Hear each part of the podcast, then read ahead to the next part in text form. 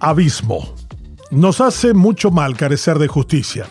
El no tener una fiscalía interesada en dilucidar un acto delictuoso. Que su señoría, los jueces, tengan miedo. Y que los políticos delincuentes estén muy seguros. Nos daña que el dinero de la corrupción haya sido mayor en movimiento el año pasado, superando incluso al narcotráfico, y que si existiera voluntad de acabar con esto que nos desangra, hace bastante tiempo estaríamos viviendo mejor. El cuerpo político de la democracia tiene septicemia, infección generalizada, y no hay capacidad de enfrentarla porque ni los médicos, medicamentos ni hospitales funcionan como debieran. Se fue Masoleni como consecuencia de su propia ineptitud, incapacidad y limitaciones administrativas. No tenía los atributos para gestionar en tiempo de pandemia y tampoco antes de ella. No sabía cómo controlar su ministerio y fue víctima de sus propias limitaciones. Le merendaron sus colaboradores elegidos y pagó con su cabeza la presión social. Era tan evidente que hasta el Senado se dio ínfula de integridad pidiendo que lo echaran junto con otros dos colaboradores cercanos. Nos hizo comprobar de paso que el problema de la gestión del Estado no es la falta de dinero no más, sino por sobre todo la extraordinaria corrupción en todo el sistema montado con ese único propósito. El espectáculo es tan decadente que una candidata de Cartes para la concejalía asuncena de nombre Eva Caje representó un pucará que es un género teatral de menor rango, ante el viceministro Rolón, quien parecía tan embebido de su papel que lloró ante el pedido de que le diera una patada a la que estaba a su lado. Era ella de paso. Mientras tanto, la furia ciudadana se acumulaba para estallar el viernes a la noche. Un muerto, varios heridos y un policía torpe que empuja todo el gobierno de Abdo al abismo. Ahora entramos en el terreno de la imprevisibilidad absoluta. Es el tiempo de los renunciamientos y el presidente y el vice lo deben entender. El mensaje es para ellos, para los dos.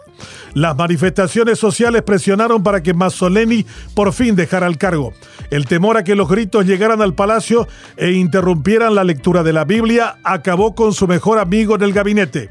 Rolón Vicioso, qué apellido este último, echó unas lágrimas en un tuit saludando a su jefe en la arena política y prometiendo trabajar juntos cuando llegara dicha oportunidad. Es tanta la situación de negación de la realidad que no logran dimensionar el reír que genera. Es tanta la pus que, que ésta ha perdido la dimensión de su tamaño y del daño que hace al organismo. No logran dimensionar el hastío, el rechazo y el repudio que generan sus actos. Se creen por encima de ellos, emergen sobre los muertos y la miseria en que están sumergidos por deuda los parientes de los internados no pueden comprender la realidad de sus mandantes y viven en una irrealidad que celebran de manera impúdica y pornográfica. El dinero de la corrupción es el gran combustible que mueve todo el aparato público, hasta el punto que el Banco Interamericano reconoce el robo del Estado de 2 mil millones de dólares anuales y para celebrarlo contrata al exministro de Hacienda como su vicepresidente. El dinero sucio de la corrupción dobla al generado por el narcotráfico. Los que están en el gobierno no tienen idea de la dimensión del problema que generan y del tamaño de reacción que pudiera emerger como consecuencia. El poder los ha nublado por completo. Les están provocando al pueblo a niveles insultantes y esta sociedad volcánica puede emerger contra ellos de manera brutal, que se preguntarán en la llanura cuándo empezaron a perder la dimensión de la realidad. Mientras la pandemia mostraba sus lacras, uno de los viceministros de Mazzoleni tuvo tiempo para piropear y bailar sin barbijo con una modelo. Forzado por la opinión pública, lo sacó. Dos meses después, lo recontrató para planificar las labores del ministerio. La corrupción ya ha dado suficientes ejemplos de cómo nos empobrece, hunde y mata.